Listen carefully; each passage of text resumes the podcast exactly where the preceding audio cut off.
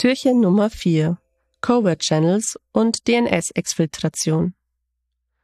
Wenn AngreiferInnen in ein System eingedrungen sind, dann wollen sie in der Regel unerkannt Daten ausleiten.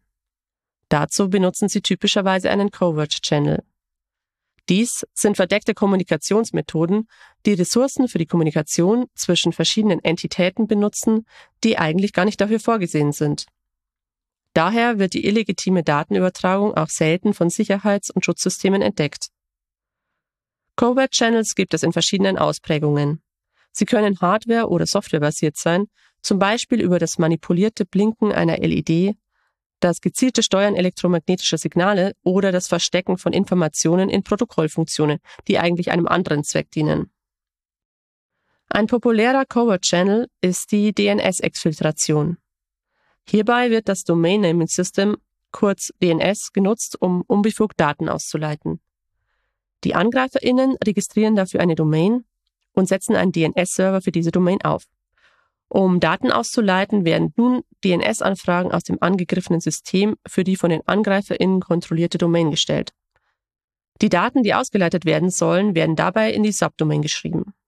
Die Anfragen landen dann beim von den AngreiferInnen kontrollierten DNS-Server, der dann die Daten einfach aus der angefragten Subdomain auslesen kann.